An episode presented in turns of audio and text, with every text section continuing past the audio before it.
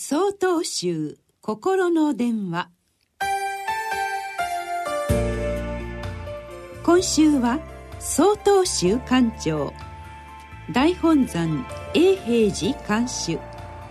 福山大宝禅師の新年のご挨拶をお送りいたします。峰に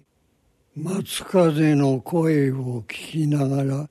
新年を迎えました。皆様明けましておめでとうございます。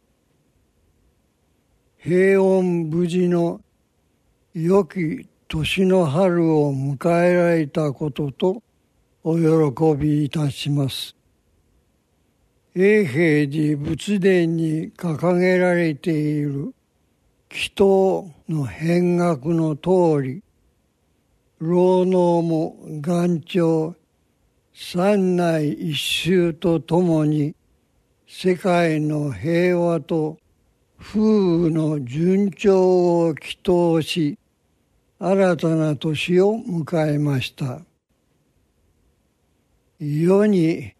平和と幸せを求める人はないはずであるのに世界は争い事が絶えず弱い者の困窮は増すばかりの近年であります。お釈迦様から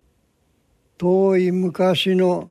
過去七仏が胸中にお伝えになられた七仏通会議は、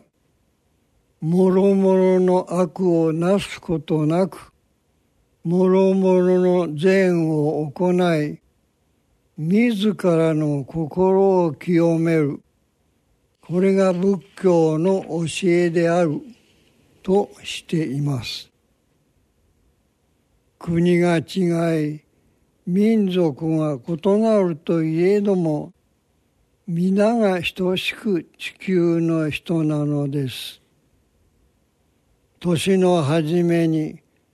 過去七仏の見教えに自らを照らして正しい生き方に努めましょう。今年一年世界が平和で世の人々が幸せであることを記念いたします